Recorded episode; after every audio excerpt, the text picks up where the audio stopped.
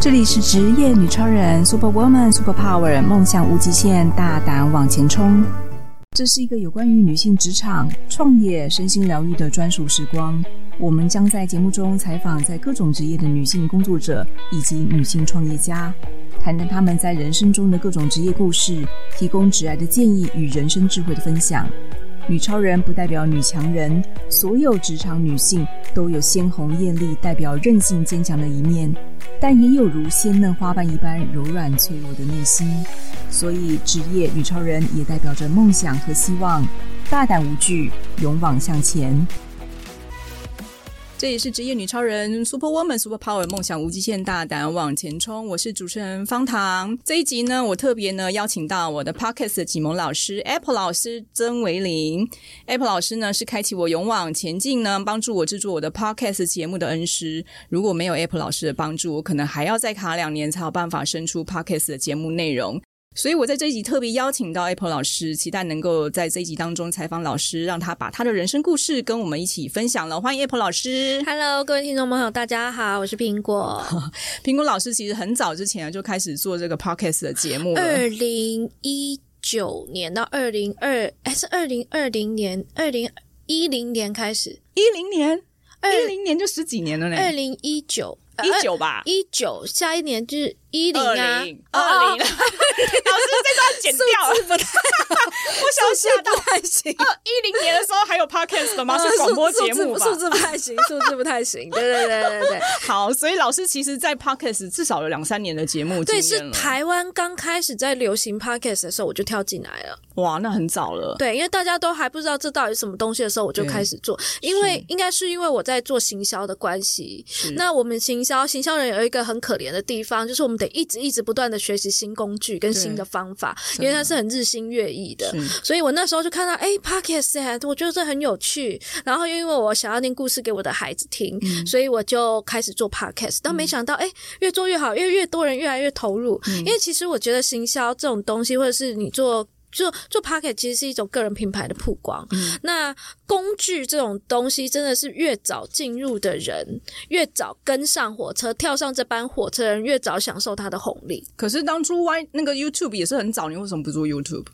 呃，因为我没有跳上车啊，来不及吗？来不及上车啊。对，所以我看到下一波趋势的时候，赶快就跳上去了。哦，对，所以你还是，但是我知道你在行销背景的工作领域应该非常资深，就是二三十年的工作经验都是在做行销吗？我没有到三十年，因为我还很年轻，如果三十年 我就太年轻了。好是，对，我一直都在做行销，我那一直都在做网，哦，行销有很多种哦，我只有做网络行销。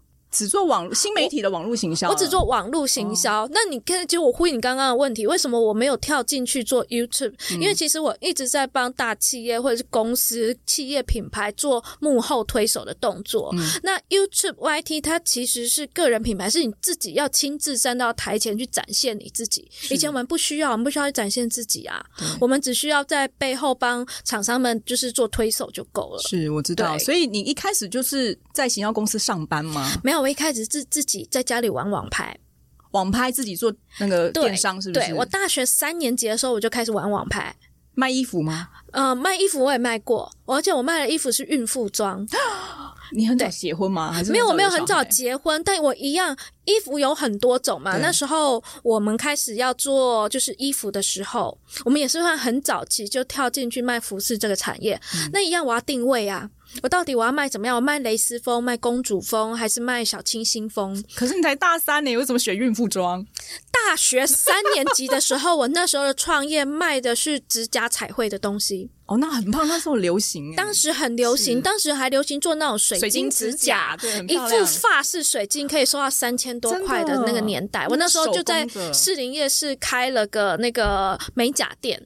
你自己开美甲店啊？你我然后请一个美甲师，对，因为我那时候很爱，我那时候很喜欢自己在手上做一些美甲的东西，然后做做做，后来我就去学，学完了之后说，嗯啊，那我很爱赚钱，不然我们就来开个店，就要开始赚钱。大学三年级，结果呢？以前第一桶金吗？我没有，但是我赚到很多的经验。包含什么经验？你知道以前我们在那个士林夜市，嗯，我就说士林夜市一平大，比我家厕所还要小的空间，给你猜猜看租金多少钱？五万啊，差不多哦，你还蛮会算呢。因为那时候士林夜市很热闹啊，外国人超多，外国人超多，二十年前了吧？差不 差不多，对，被发现，差不多是二十年前，就是老的士林夜市那一区嘛。对，在士林，哎，那个叫都会丛林。对啊，那时候还没改建，超热闹。对，然后但是你知道吗？士林夜市有一个缺点，就是他的工作时间很短。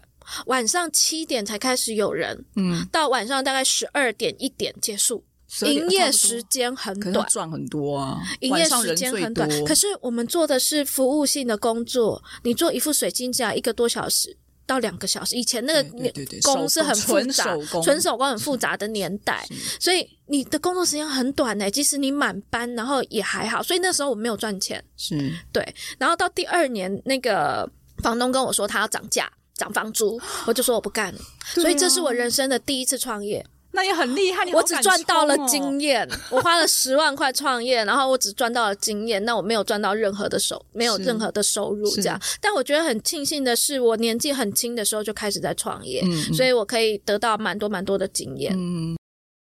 我这中间还做了很多，因为除了开美甲店之外，我开始做网络电商。对，我卖过手机壳贴钻，嗯，啊，手机壳贴钻这个我赚了蛮多钱的。当时有一阵子好流，那时候 iPhone 三、iPhone 四的年代。哦，二十年前没有，又是二十年前。我觉得你踩对时间了。二十年前什么都很好赚，欸。我觉得我们一直聊以前过往，会不会听众不太想听这种东西？我们先讲现在，现在新一点的好了。好，就是，我们再讲新一点。我们就是就现在，你怎么会踩到行销产业之后选定 Podcast 为主题，然后就直接 focus 锁定在这个产业？这样听起来，我觉得我还是把把把这个故事讲完。就是那时候是 iPhone 三、iPhone 四手机壳的年代，我可以在手机壳上面贴钻，贴满满的钻，成本五百块，我可以卖两千五百到四五千块，就好几倍，好几倍。但是它也是就是流行一阵子，我很习惯，我很容易就是，嗯、呃，之前有采访过我，他说我有一个狗鼻子。然后对我属狗的，就是我很容易去嗅到什么是商机的狗鼻子。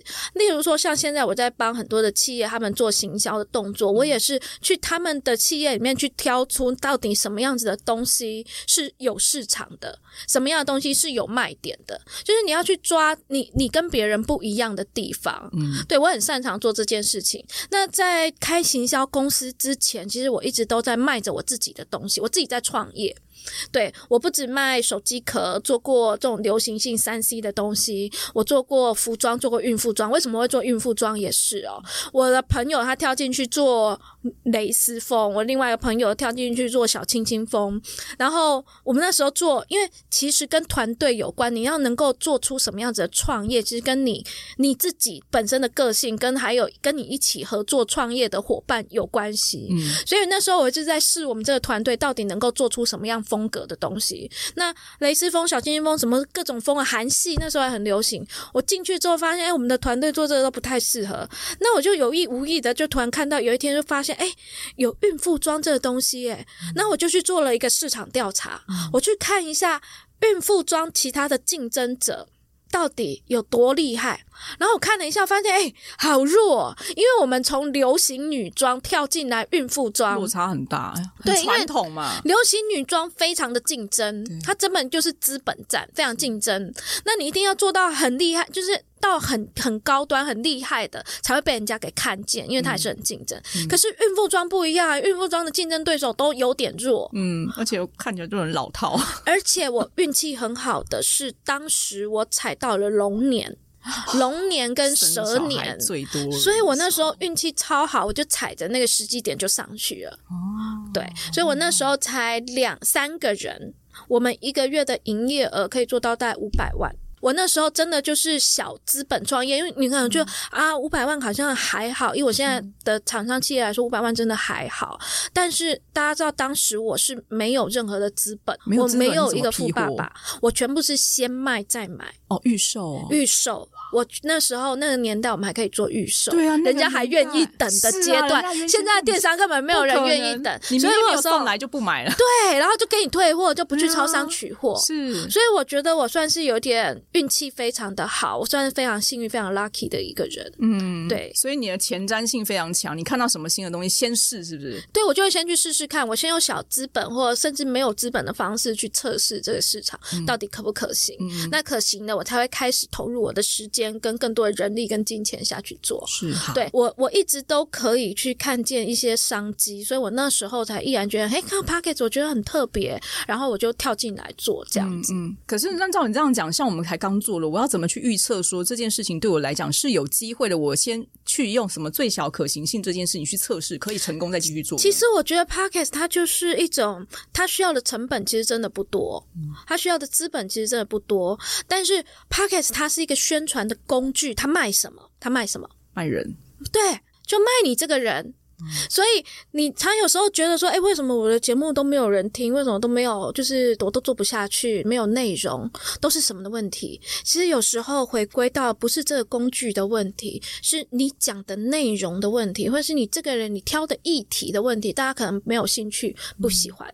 所以我要怎么去判断？哎，我可能做这个方向，像我知道说，嗯，我很多人想要进到 Pocket 这个门槛，然后发现说，可能做了几次没什么效果之后就放弃了。那我怎么一开始就定位清楚，说应该这个市场是有人要听的？没有人可以一开始就马上定位清楚这东西是有人要听的，而是其实你去看很多的，甚至大网红，或者是甚至有一些艺人、名人，他们都是这样哦。你看很多的艺人，其实他们，你常常听到一句话：“我要转型，转型。”不同的年龄。年龄或不同的阶段，他要做一个转型，所以我们自己个人品牌在做 Podcast，不管是做 Pocket 还是你是个人品牌做 YT 或者做抖音都好，有可能你是需要一直转型的，转到一个你舒服、观众听众也喜欢的型。所以我要不断去尝试不同的主题。对，你要去多尝试，去多尝试才会到最后可以抓出一个适合你的型。嗯、如果你有机会去看我的个人的 FB 啊，我的 FB 人还没有很多，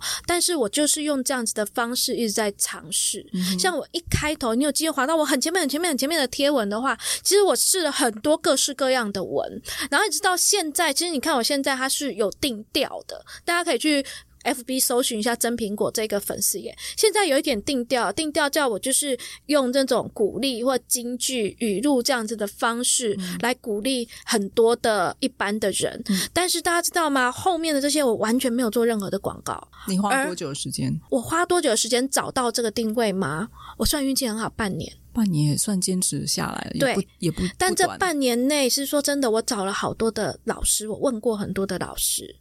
对，我自己做我自己可能会有点盲点，我去上过很多的老师一对一哦，嗯、一对一帮我看东西，就是一些名人或者是一些大的网红或 KOL 或大师，然后我都是付费去上他们的一对一课程，请他帮我看我要怎么做会比较好。嗯、那一个大师给一个方向。对，每个人一定会给你一些他认为怎么样的方式是好的，我都给他试，嗯，我全部都试过，然后试试试，我觉得不是说哦，这个这个大师这个老师讲的就有效，这个老师讲的没有效，不是这样子的，而是你去学习任何的一件事情，如果可以从他身上或这堂课里面得到一个小重点，然后你用在你自己身上，好，下一个老师再从他身上再得到一个小重点，再把它用在你身上，几个这样融合下来之后，它就会变成是你自己的。嗯，对，我觉得老师刚才讲的很重要，因为我发现很多人哦，一开始可能试的时候没有效果，他就放弃了。对，可是他从来都没有去问过老师，对，然后就只是这边静静的听，也不去做，也不去试，之后就觉得啊，这应该没有人要听，我还是换别的，或是不要做好。我觉得也非常可惜。对，那就像老师讲了，可能第一个重点我们要先去尝试，第二个重点要记得投资自己。你不投资来上课的话，你怎么学？然后第三个一定要问老师，我的东西有没有问题，之后再来修正，做错就再改嘛。对，其实修正是一定要。像我们自己在帮企业投广告，我们有一个动作叫做优化。嗯，就我先定好了一个行销方向，然后我把广告丢出去了。那我们一定要看数据，然后来优化我的广告，不是一次就到位。嗯，所以你如果一开始你要。定你定了一个调，你做好了自己的 IP 设定，设定好了，然后做一做几集之后，然后发现说，哎啊，怎么没有反应？市场没有反应，钱丢到水里面还有扑通一声。嗯、那我花了那么多时间、这么多精神做这件事情，啊，就没有反应，你就放弃了，很可惜。嗯，对，你只做了一半，甚至连一半都不到。对啊，但是离成功的那个距离可能还很遥远，真的，没有人可以告诉你，真的没有人可以告诉你什么时候你会红。如果我可以。跟你告诉你说，哎、欸，你三年后会红，那我就成为妈祖，大家都来拜我就好了，对不对？老师来帮我算个命，对，我帮你算个命就好了。对对对，像我现在一直想说，我想办法坚持一百集，那一百集还不会红，我可能就放弃之类的。我也设定个目标啊，对，至少你有一个目标啊。是啊，那你这一百集你可以开始规划啊。那这一百集，我这这十集我要做哪个方向？这十集做哪个？这十集做哪个方向？那你就去看一下，哎、欸，我做了十个类型的十集，哪几集？比较有人听，大家反应回馈比较好，嗯，那或许就是你比较擅长做这个，再继续往这边去延伸，嗯嗯嗯，对。对，我觉得尝试真的很重要哦。老师，我真的非常好奇，你在这两三年经营 Podcast 的一个课程当中，辅导过应该有上千个同学跟学员了，在你印象当中有没有特别成功或特别印象深刻的节目内容跟同学的案例故事可以跟我们分享？呃，我觉得就是为什么我会这么喜欢做 Podcast 教学这件事情，因为我发现其实每一个 Podcast 节目好像就是我在了解跟认识一个人，而这他就是在展现着他自己的故事。那我就好像在那边从旁边看着他们，然后听着他们说他们自己人生故事的这种感觉，我就觉得非常的有趣。嗯。那你说哪一个特别有印象或特别没有印象？其实每一个我都觉得我没有办法分辨到底哪一个是很厉害或是不厉害，因为在我的心里。每一个人，你都可以活出你自己的样子。嗯。那我觉得我印象蛮记得有一个大姐，因为我原本预期她不会完成。因为他已经六十几岁了，然后他那时候来找我，他先上了我的就是线上课程，然后他就跟我说：“老师，我付钱给你，我请你帮我一对一，因为你的线上课程这样我看不懂。”我说：“你为什么看不懂啊？”我已经真的已经讲到很白话。他说：“我是一个连电脑都没有的人，你的电脑是什么型号？我要去买跟你一模一样的型号。”我说：“为什么要跟我一模一样？因为我不太理解他为什么要这样子问我。”他就说。我哈连开机的位置都不知道，你到时候如果上下左右你按哪一个位置，我跟你不太一样，我就我就慌了，我就乱掉，我就不会用了。所以你告诉我你是哪一个型号，我跟你做同样的步骤。他把我的线上课程看完三次，把我的书他买了六本。他买了六本，因为他是四个人一起录，四个四个四个女女女生，但都是有点访谈，是不是？四人访谈，四个人一起录的节目，所以他买了六本，他自己留了三，呃，自己留了两本，另外的呢，他就分给他的朋友。他说他把我的书从头到尾看了两遍，好认真哦！我心里想说，哇，连我自己可能都没有办法这么认真。我的书写完之后，我就再也没有翻过。对，他超级认真的，然后他就自己完成，他就是。真的完成自己的节目，去年八月，然后到现在他还固定一直有在更新，而且我觉得他越录越上走，越录越开心。过年的时候，他还传了一个讯息给我，他说：“老师，我觉得我今年做的最有价值、最开心的事情就是。”上了你的课，然后完成了我自己的 podcast 节目。嗯、他这个节目，他他一开始他就跟我说：“我这个节目我没有要业配，我也不一定要业配。对，我就希望可以把我这样子的理念把它给推广出去。”你有听过我们之前我真的讲过这个这个同学的故事吗？老女孩她说她想要推广一个理念，叫做退休后的生活非常有趣。嗯、很多人他很害怕退休。像我自己的妈妈或者是我的姑姑也是哦，他们不喜欢，他们不想退休，他很害怕退休，因为他对他不知道干嘛，他他听了太多太多的案例，是退休后就开始生病。就开始等老，就是等着、嗯、等着死的那种感觉。对对，那他他说他想要推广一个概念，叫做退休后是你的第三人生。只要你有一个健康的身体，好，你可以约你的亲朋好友一起，过去的姐妹一起去聊天聊地聊杂事，然后你可以约呃你自己的好姐妹一起去煮学煮饭，你煮的饭，然后他有一个烹饪的单元吧，在 Podcast 里面学。对对对，就教怎么样煮饭，我觉得他也很有趣，他就。说我们以前煮的饭都是孩子爱吃的东西，现在呢，你有第三人时的第三人生，你有时间，你有钱，然后如果你又有健康的身体，嗯、你真的是随时可以煮你爱吃的东西，要去哪里玩就去哪里玩。嗯、对，他就想要推广这理念，让那些害怕退休的人知道，其实退休很有趣。是对。那那时候我在看他节目的时候，我就听他的节目的时候，我就觉得他这件事情，他的这个。它的这个核心价值、出发点超级有意义。是，对，即使他这个节目没有被业配，我也觉得他这个东西很有意义。这、嗯、他就是他记录了他的生命，记录他的人生，而他想要鼓励另外一群人。嗯，真的很重要。而且我发现最近其实我们来上 Podcast 的一个同学们，好像年龄层都偏大，这年龄层偏大。我那时候也在想说，是不是只有我会吸引到年龄层比较大的人？因为人家说每一个老师都会自然会吸引到一群就喜欢他的学生，共频的人。对，然后我就想说，是不是我能吸引到的年纪 比较大的？阿姨比较喜欢你哦，对，阿姨比较喜欢喜欢我这样子。然后我那天我就问我们这，因为这个录音室也是我们认识的朋友嘛，那我就问他说：“哎，大概都什么样子的人会来录 Podcast？” 他说也差不多都是一些专家类型的，就是专业的人士啊，不然就是年纪有一点大的，不是是那种年轻二十几岁、二十出头的那一。种年轻人误解了，奇怪，我一直觉得 Podcast 是很年轻的媒体，我也一直以为是这样。那就你观察，为什么这一群人会突然想要用这种方式来把自己的理念跟专业法传播出去？我觉得跟比较容易、比较简单上手有关系。YouTube 来，而且比 YouTube YouTube 来说，你可能要。你要摄影，例如说，我最近在帮一个艺人做做 Podcast 频道，然后呢，他就跟我说，他平常真的很喜欢素颜，可是，一只要要拿麦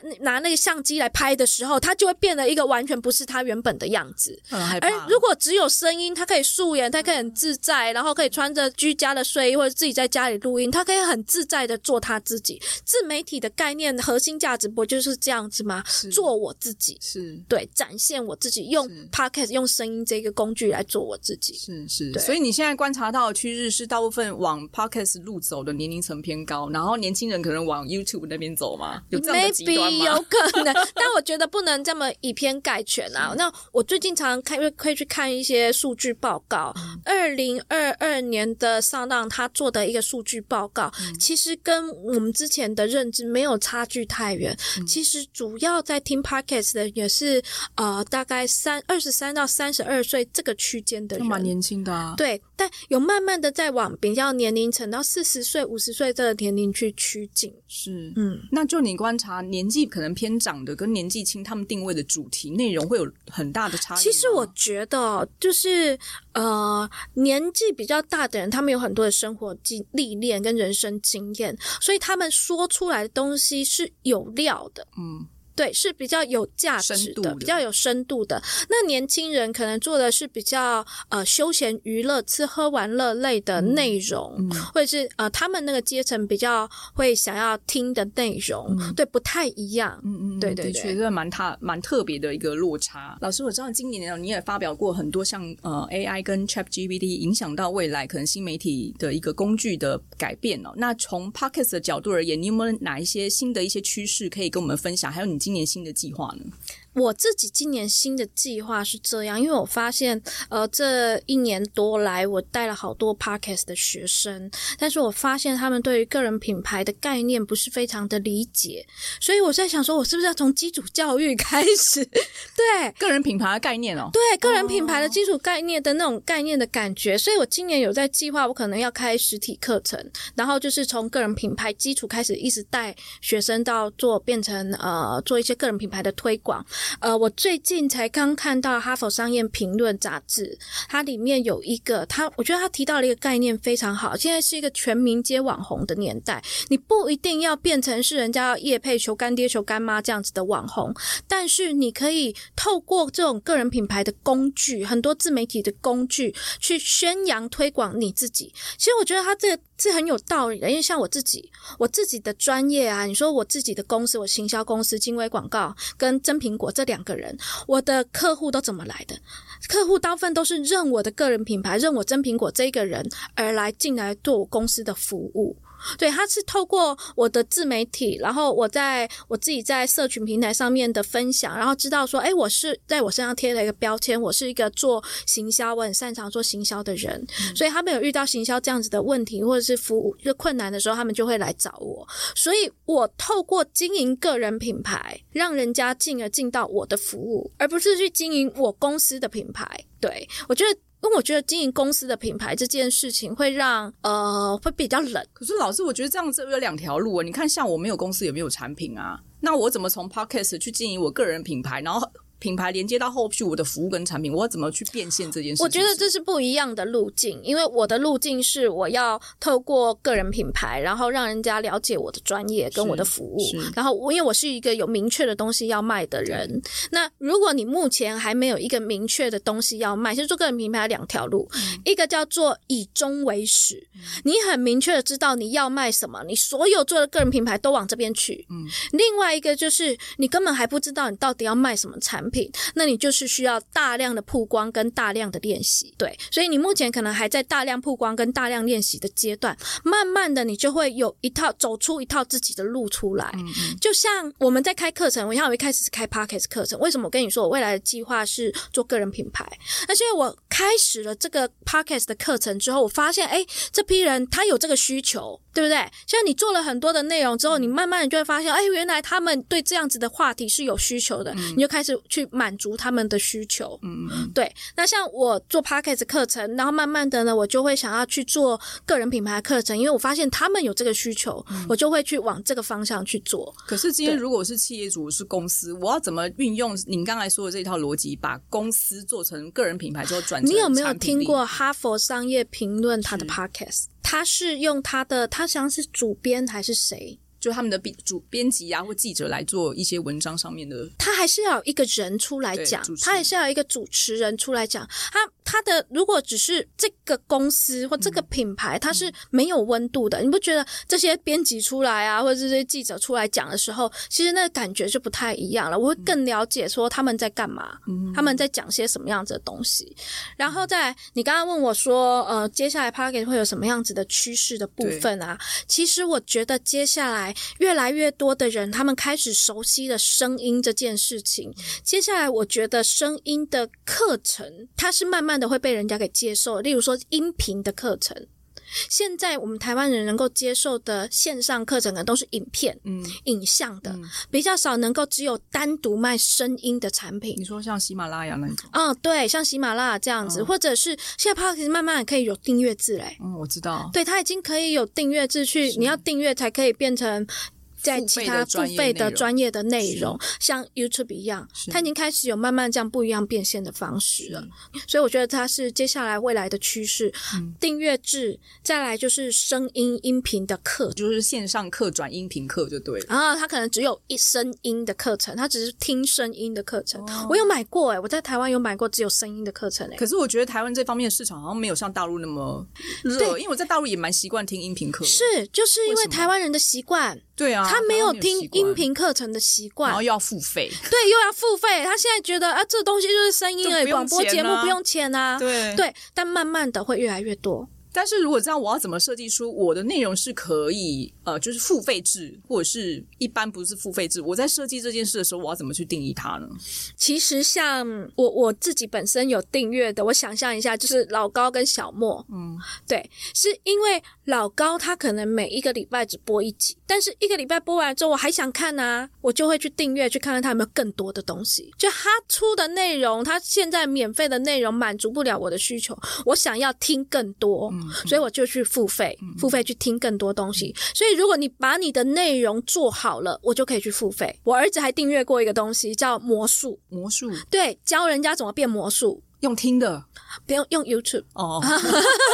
我想要听的怎么变魔术？对对对，因为我现在思考这个逻辑如何有有订阅制嘛。你刚刚问我的问题是什么样可以把我的东西变成订阅制？而且又是声音哦，没有影像哎。对，那好，假设我们从魔术啊，这魔术这是需要变的嘛？是，它是因为。他简单的给你一些免费的魔术，你听了，你变完了之后觉得啊，我好容易上手，而且我还觉得我会好厉害哦，我想要多学一点，我就去订阅它。嗯嗯，对。那声音可以怎么做？我那天听到那个读书有关的、读书有关的 podcast 节目，嗯，他就慢慢做订阅，其实也是这个概念哦，就是老高跟魔术的这个概念。我一个礼拜可能听了你一集两集之后，那我还有多余的时间啊，我想再多听一点，可是我就是习惯你说书给。给我听，那我就去订阅。嗯，对，所以这应该是今年一直最新的做法，可以尝试往这个方向。嗯、对，可以朝订阅或者是音频的课程，嗯、我觉得接下来会往这个方向去。因为在大陆好流行啊，喜马拉雅好流行哦。对呀、啊，我也不知道为什么台湾没有。对，所以我觉得接下来是一种趋势。但是其实大陆那边音频课很多已经倒过来了，就是他倒来台湾卖啊，台湾也买得到，也是也是，只是没有习惯从 Podcast 上听。对，但其实我觉得，呃，你说台大陆的，因为我自己本身也买大陆的课程跟台湾的课程，嗯，那如果有一模一样的，假设是一模一样的哦，假设一个是台湾老师出，一个是大陆老师出，它的主题都是一样，嗯，所以我会选择台湾的老师。可是台湾比较贵。我发现大陆真的这种东西太便宜了，那台湾真的价格就一两千，或者是对，但是它的案例，它如果是案例，或者是说它会比较符合台湾的风俗民情啊，是啊，是，对，一听就知道有差了，对，一听就知道有差，或者他有时候用语跟我们就是接不太上。非常谢谢老师今天接受我的采访，我真的非常期待老师接下来有开更多专业的课程，然后跟我们分享，让我们在 Podcast 这条路上可以走得越来越顺利。耶、yeah，谢谢老师，谢谢大家，老师，谢谢大家，好，下次见，拜拜，拜拜。如果你也想说说你在职场上的各种神奇经历，或是你有令人惊叹不已的人生冒险故事，职业女超人邀请您来与我们一起分享。欢迎踊跃报名，接受我们的采访，陪我们喝杯咖啡聊一聊哦。